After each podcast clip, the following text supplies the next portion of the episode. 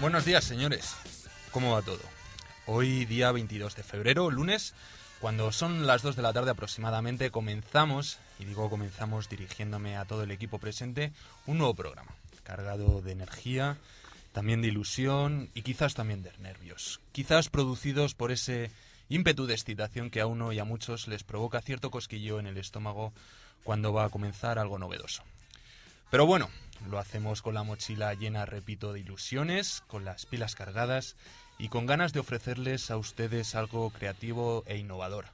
El tema principal que trataremos será la cultura, cine, literatura, teatro, música, pintura, mezclada en algunas ocasiones con una pizca de actualidad que tan presente está hoy día en nuestra sociedad.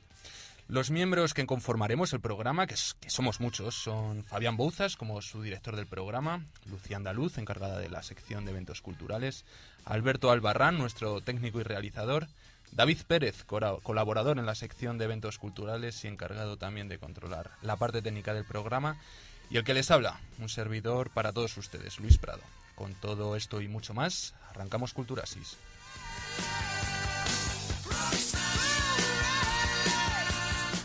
Fabián Bouzas, muy buenas. Hola Luis, ¿qué tal? Pues hoy comenzamos nuestra primera edición de Culturasis con propuestas bastante atractivas para todos nuestros oyentes. Nuestro tema central de hoy versará sobre el 23 de febrero de 1981. Para que se sitúen ustedes, hacemos referencia a aquel golpe de Estado contra la democracia, realizada por la cúpula del ejército militar encabezada por el general Armada. Pues bien, analizaremos ese hecho desde un punto de vista crítico y para ello contaremos con la ayuda de expertos en el tema. Además, analizaremos el libro de Anatomía de un instante escrito por Javier Cercas, novela que profundiza y esclarece los temas más confusos del 23F.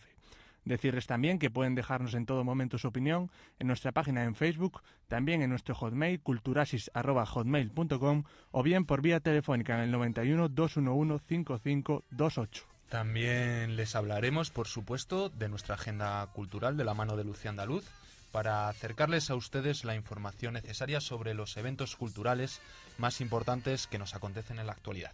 Hemos comenzado.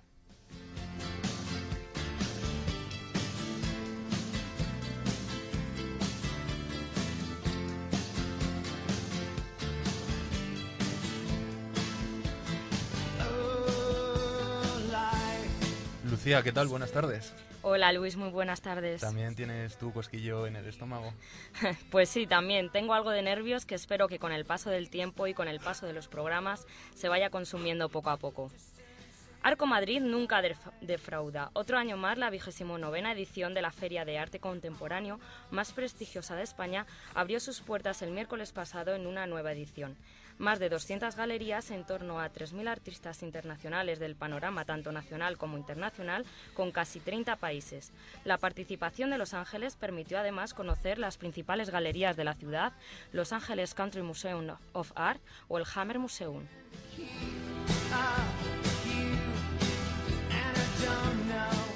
El Museo Nacional Centro de Arte Reina Sofía se sumó con piezas del artista Mario García Torres. Matadero de Madrid presentó las obras de My Barbarian y una instalación de Doha Haiten y la exposición fotográfica de Julius Sulman sobre la arquitectura de Los Ángeles, presentada por el canal de Isabel II. Arco Madrid 2010 contó con una gran cantidad de mesas de debate y foros en los que participaron numerosos artistas, intelectuales y expertos del mundo del arte. Un encuentro para conocer el rumbo del mercado, disfrutar de la creación artística y conocer las nuevas tendencias internacionales.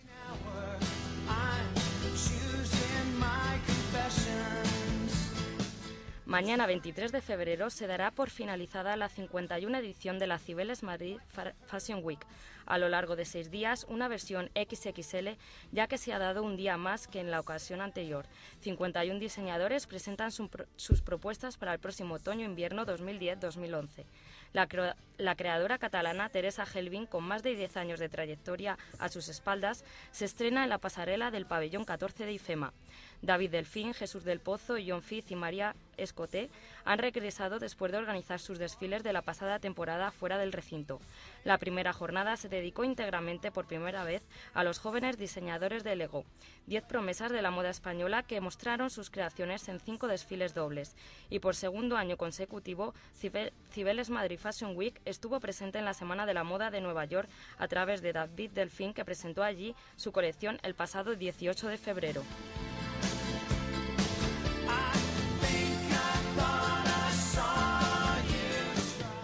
Un día después de la apertura de Arco, la lonja y nave de terneras de Madrid, en la Junta Municipal del Distrito de Alarganzuela, vestía sus mejores galas este jueves para albergar la primera edición de Jazz Madrid, la primera edición de la Feria de Arte Contemporáneo Emergente.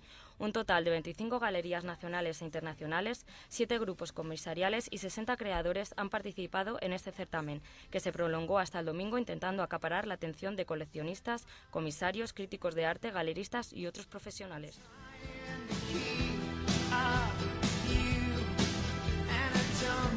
Para finalizar nuestra agenda Culturasis, queríamos hacer referencia a Miquel Barceló, un artista que en los últimos años se ha situado en la, cima del arte contemporáneo. Una exposición que hay aquí en Madrid, en el Caixa Forum, y con entrada gratuita a la que Culturasis ha tenido el honor de acudir. De la mano de Alberto Albarra, nuestro técnico y redactor. Os invitamos a dar una pequeña vuelta.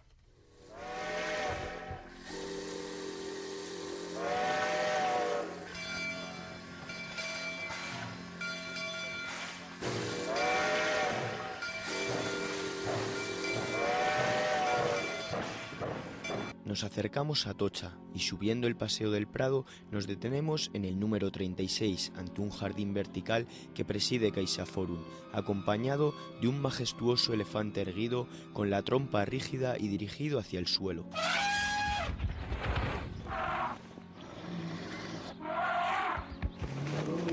Gran elefandre en bronce fundido y de 7 metros de altura nos invita a adentrarnos en el universo de Miquel Barceló, un artista mallorquín que nació en Felanix en 1957 y que es autor, entre otras muchas obras, de la polémica cúpula de la Sala 20 de las Naciones Unidas en Ginebra.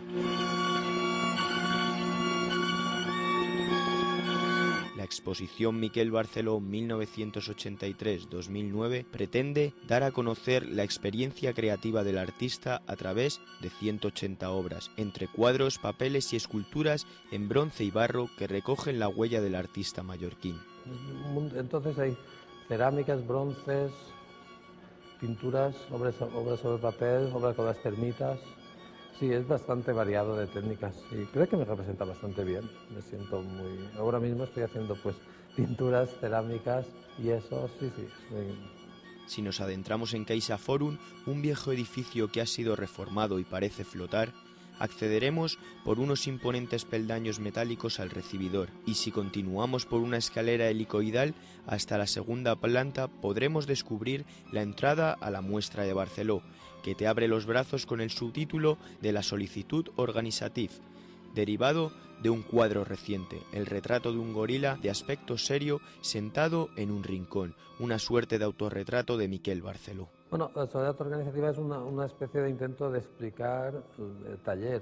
Yo he pintado muy a menudo interiores de mi taller, muchos cuadros de aquí representan el interior del taller, con modelo, sin modelo, con el artista, sin el artista, con el artista dormido, a veces con el artista borracho. Y verdad, en este caso hay más libros que cuadros, porque yo consideraba, creo que todo era pintura, ¿verdad? Los libros también. Miquel Barceló, 1983-2009, ocupa siete espacios, vertebrados por una sala larga que recorre los viajes y las preocupaciones del autor. La muestra no busca marcar un itinerario cronológico por el trabajo de Barceló, sino que aspira a mostrar la ruta de su poética, cruzando tiempos y espacios. La exposición ha sido comisariada por Catherine Lamper, quien ha analizado los significados más amplios y ha seleccionado las obras junto al artista. Catherine Lamper, que conoce muy bien mi trabajo, a mí me gustó dejar, no meterme casi en, no intervenir en la selección, un poco para, pues para sorprenderme, un poco porque siempre me gusta ver la, mirada de vosotros sobre mi pintura, porque tengo un poco una tendencia a no escoger siempre los mismos. Entonces era, era esto, la, idea de ver qué, qué seleccionaría Catherine. En la primera sala nos encontramos el trabajo del artista durante los 80, donde Barceló trabajaba a cuatro patas, extendiendo los lienzos sobre el suelo, creando con la pintura severas construcciones rocosas y onduladas, y donde encontramos un óleo sobre lienzo llamado Barca, de 1984, que nos muestra ese vínculo con su tierra y que a su espalda nos da acceso a una pequeña sala con ilustraciones de acuarela de la Divina Comedia de Dante.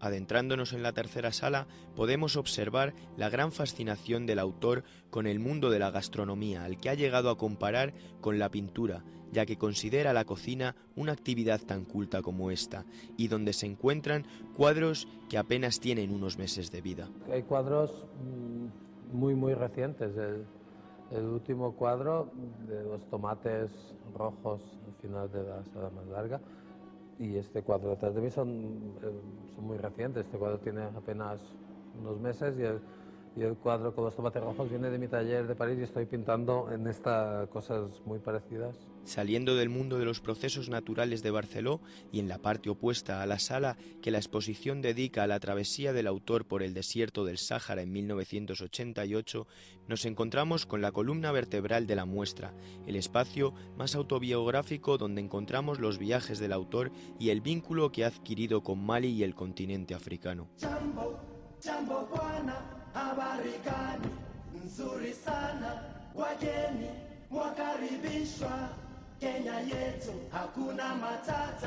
Tras los viajes de Barceló, nos quedan por descubrir dos salas. Una de ellas encuadra las horas de trabajo del autor, que suelen ser al anochecer, a la luz de la luna o de pequeñas lámparas de aceite, representadas con una asombrosa luminosidad, como en un lienzo de 1986 llamado Camino de Luz, donde se observa un reguero de lámparas de aceite que desprenden luz propia. y en la última sala, inundada de retratos desde las personas conocidas y admiradas por el artista hasta autorretratos, bañados algunos de ellos con el estilo de Óscar Cococha, podemos encontrar el gran gorila con el que tal vez Barceló expresa la manera en que ha sobrellevado el peso y el privilegio de acarrear una gran reputación, situándose en un presente muy privado y aventurándose en ocasiones a la esfera pública.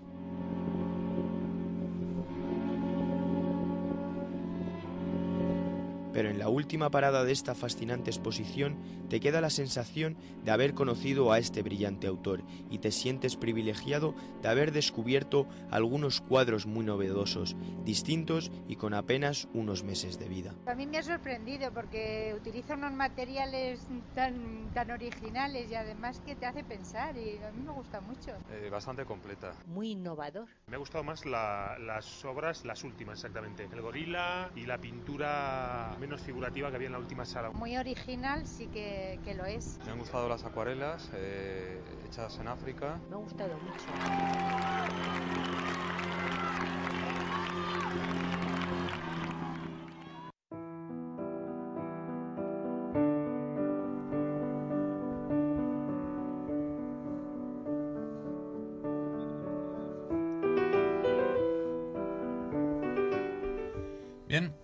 Pues como hemos dicho al comienzo, hoy enfocaremos la trama del programa al 23F, a aquel día en el cual el teniente coronel Tejero irrumpía en el Congreso de los Diputados tras la investidura del nuevo presidente de España, Calvo Sotelo. Nos remontamos 29 años atrás.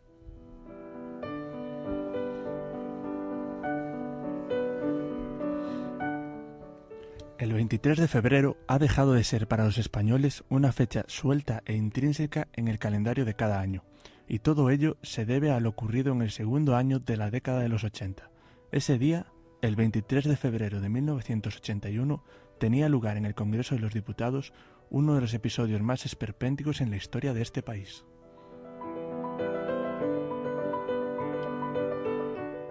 A las 18 y 22 horas de ese 23 de febrero se ejecutaba la operación conocida como Duque de Ahumada, una operación por la cual un grupo de guardias civiles irrumpía en el Congreso de los Diputados encabezados por el teniente general Antonio Tejero, todos ellos acompañados de pistolas y metralletas a las que no dudaron en dar uso disparando hacia el techo del Congreso.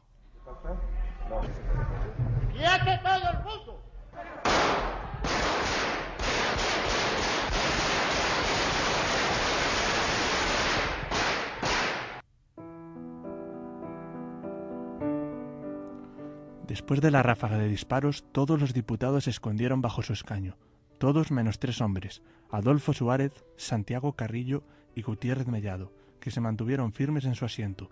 Incluso este último tuvo el valor de enfrentarse a Tejero y su tropa, dando lugar a uno de los instantes de mayor valor visual de la historia, y que se convertiría en la portada de uno de los libros más importantes sobre el 23F, Anatomía de un instante de Javier Cercas.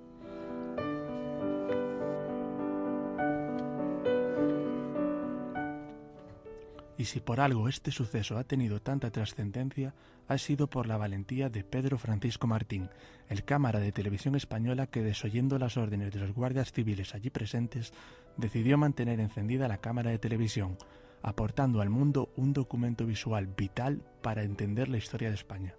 Así fue como los compañeros de televisión española vivían ese momento y cómo Pedro Francisco Martín era obligado a apagar su cámara.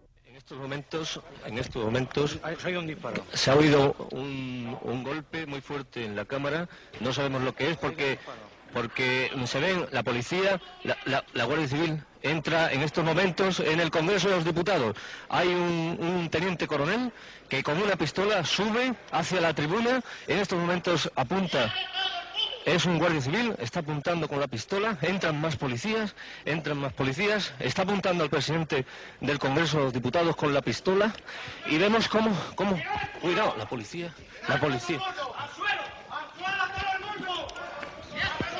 No podemos emitir más porque nos están apuntando con la policía. Llevan, llevan.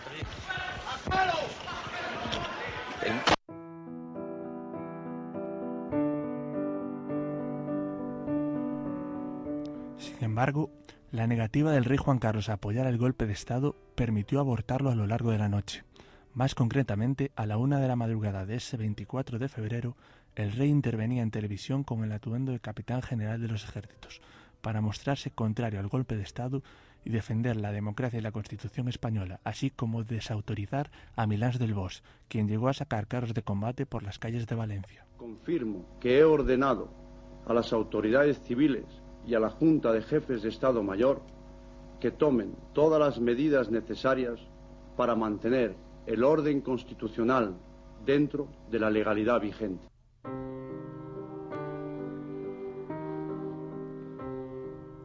Así es todo, en el mediodía del día 24 de febrero fueron liberados todos los diputados. Por su parte, los golpistas serían detenidos y llevados a juicio, donde serían condenados a prisión. Con ello se daba todo por concluido. El intento de golpe de Estado había fracasado.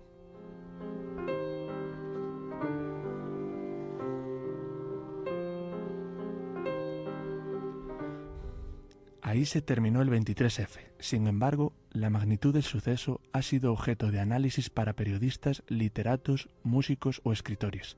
Y sin duda, uno de los escritores que con más empeño, pasión y naturalidad ha intentado tratar el tema del 23F ha sido, sin duda, Javier Cercas, quien desde la publicación de su libro Anatomía de un instante no ha parado de cosechar elogios y felicitaciones por el extraordinario tratamiento que realiza del tema en su novela.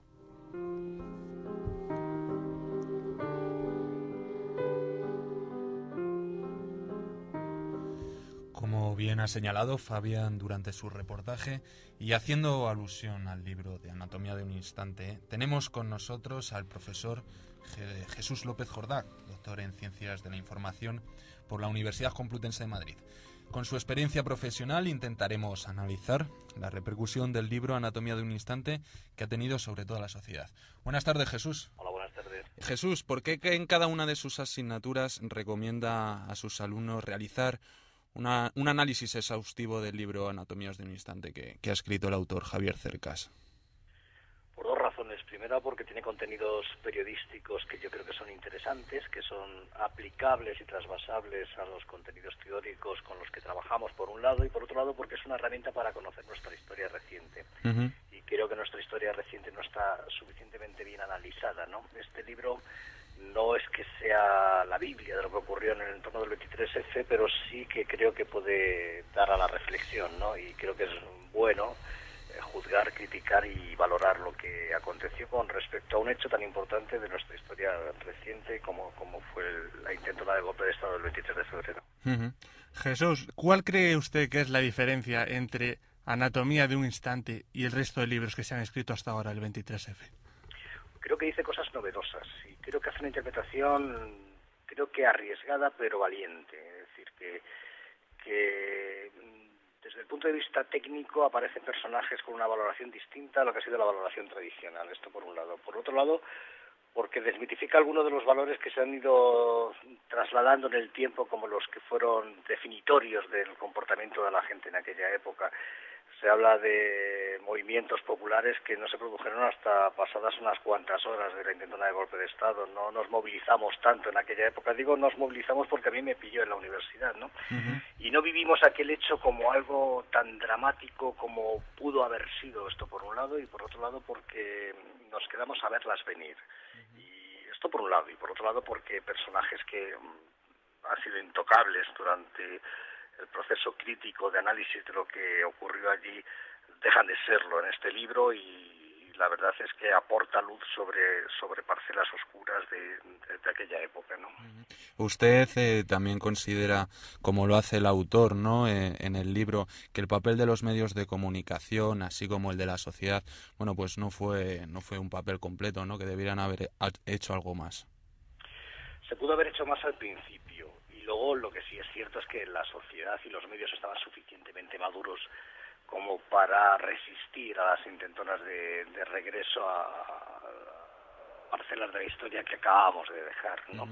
¿Pudo haberse hecho más? Pues muy probablemente sí. ¿Lo que se hizo está mal? No, no, no. Lo que se hizo estuvo bien. Lo que pasa es que la sociedad estaba un tanto adormecida, un poco narcotizada por la sucesión de acontecimientos y sobre todo cansada, cansada de cómo había ido evolucionando todo el desarrollo económico y social del país en una transformación que sin duda era muy importante, pero hacía falta estar muy preparados para, para enfrentarse a todo aquello, eh, ser valientes, quizás era pedir demasiado mm, para, para eh, un país que salía de 40 años de ostracismo. ¿no? Jesús, y con todo esto, ¿dónde cree que radica realmente el éxito de la obra de Javier Cercas? En esto que comentábamos, en la, en la posibilidad eh, de acercarnos a un acontecimiento que hasta ahora hemos visto desde otros ángulos, verlo de una manera distinta, diferente y quizás con menos miedos y con menos tapujos, eh, valorando cuál fue la figura, la, la, aportación de la figura del rey en todo el proceso. Eh, hablando de cómo se comportaron o cómo mm, presuntamente se comportaron los socialistas ante eh, todo el proceso que degeneró en, este, en esta intentona de golpe de Estado, de cómo se negociaron hasta carteras ministeriales. Es decir, eh, aporta una visión que hasta ahora yo por lo menos no había visto de una manera tan clara y tan contundente es cierto que puede ser criticable que puede ser eh, analizable desde otras perspectivas, ¿no? Y que además, además en otros tiempos a lo mejor no hubiera sido eh, bueno eh, dar esta visión hasta no tener ni la madurez ni los conocimientos necesarios y esto forma parte de la historia, es decir, tiene que pasar el tiempo para que los hechos se aposenten, se muestren tal y como fueron y sean analizados. Quizás este es el momento y además esta misma semana volvemos de nuevo a pasar por un 23 de febrero, ¿no? Eh, siempre es bueno recordarlo y siempre es bueno analizarlo y analizarlo con el sosiego y la tranquilidad que da el paso de los años.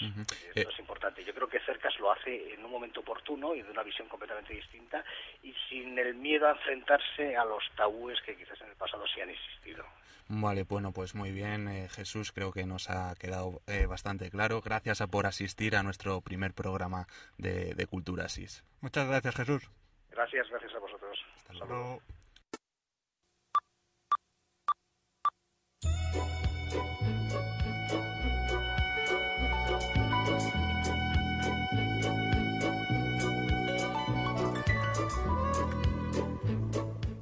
Bueno, pues tras la entrevista y el reportaje del 23F, tenemos ya con nosotros a, David Pérez que nos va a recoger la opinión de nuestros oyentes eh, a través de, Hotmail en culturasis.hotmail.com y también en nuestra página de Facebook, ¿no, David?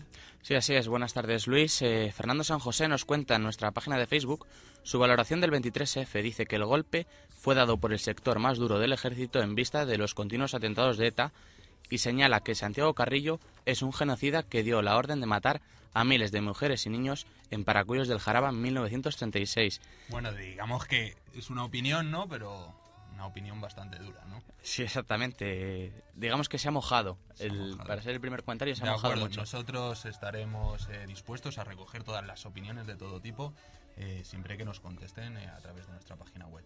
Y bueno, y Raquel López nos ha deseado mucha suerte para nuestro estreno en wencom.es y dice que ha faltado hoy a clase solo para escucharnos. Bueno, si es así, eh, bien, ¿no? Pero eh, no creo que deba ser por norma. Que no se repita, esta no, vez no, bien. Que no, no, no se repita, pero bueno, está bien, está bien. Así vamos ganando oyentes poco a poco.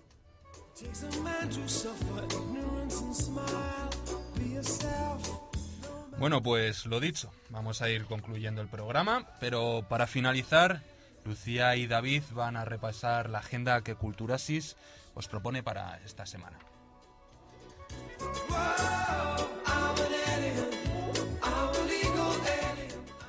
Bueno, pues hoy comenzamos señalando a nuestros oyentes el festival de flamenco más importante de Barcelona, de Cajón 2010. Un año más, los distintos recintos del ferial se preparan para acoger las actuaciones de las estrellas más importantes del flamenco actual. José Mercé, Antonio Vélez, Pitingo, Rosario o Barrita pondrán el duende a esta edición. El lugar, pues en diversos escenarios de Barcelona podemos disfrutar de este festival desde el pasado día 11 de febrero hasta el próximo 15 de marzo. Venta anticipada en www.telentrada.com y el precio pues será dependiendo del concierto al que acudamos.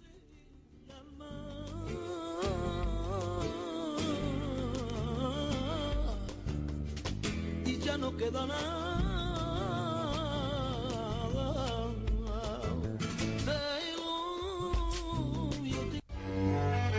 Hola, soy Steve López de Los Angeles Times. Llamo para saber si Nathaniel Edgers estudió en su centro. Era el chico con más talento que he conocido. Voy a escribir una columna sobre Nathaniel. Cuando se enteraron de que tocaba... Si bien recuerdan mis compañeros, hace un par de semanas tuvimos el placer de asistir a una conferencia aquí en la Universidad Europea de Madrid de la Fundación RISE. Esta fundación se ocupa de las personas sin hogar y nos hablaron de una película que se iba a estrenar dentro de poco que trataba sobre un virtuoso del violín que había acabado en la calle sin hogar. Pues bien, la película titulada El Solista se ha estrenado este pasado viernes. Para todos los que no la hayan visto todavía, se la recomiendo especialmente. No me encierres. ¿Cómo no proponeros ir a ver la obra Poeta en Nueva York? La bailarina, coreógrafa y directora del Centro Andaluz de Danza Blanca Lee pone en movimiento el universo lorquiano, danza contemporánea, jazz, flamenco, hip hop y nuevas tecnologías para ilustrar un sueño sobre Lorca, Granada y Nueva York juntos. Podemos ver esta obra hasta el 28 de febrero de 2010 en Madrid, Teatros del Canal y el precio está entre 20 y 30 euros.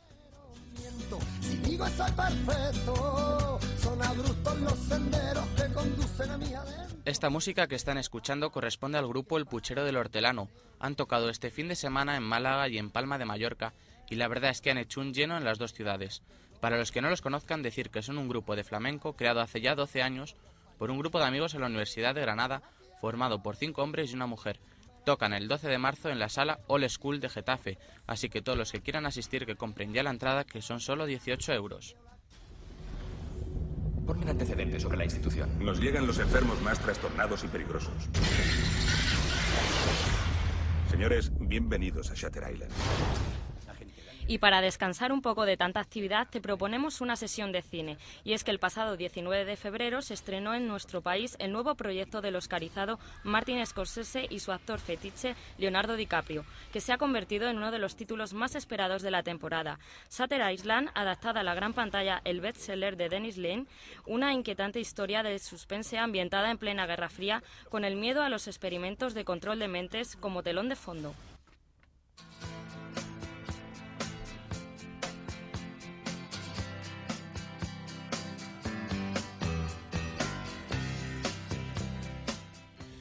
Ahora sí que sí, nos despedimos. Espero que les haya gustado el programa. Volveremos dentro de 15 días a la misma hora.